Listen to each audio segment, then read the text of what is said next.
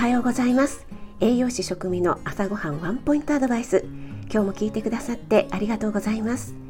朝ごはんメニューの食材を一つピックアップして栄養について短めにお話ししています。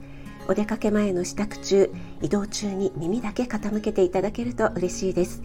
夜は今まで通り簡単聞くレシピ調理法食品の効果効能について放送しています。え今朝はですね肉の部位についてお話ししたいと思います。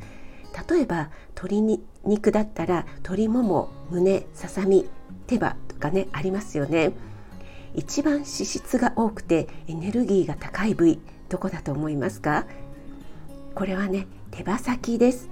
美味しいんですけどね食べてると手がベタベタになりますよね。では豚肉はどうでしょう？肩ロースヒレバラももとねいろいろな部位があります。なんとなく想像つきますか？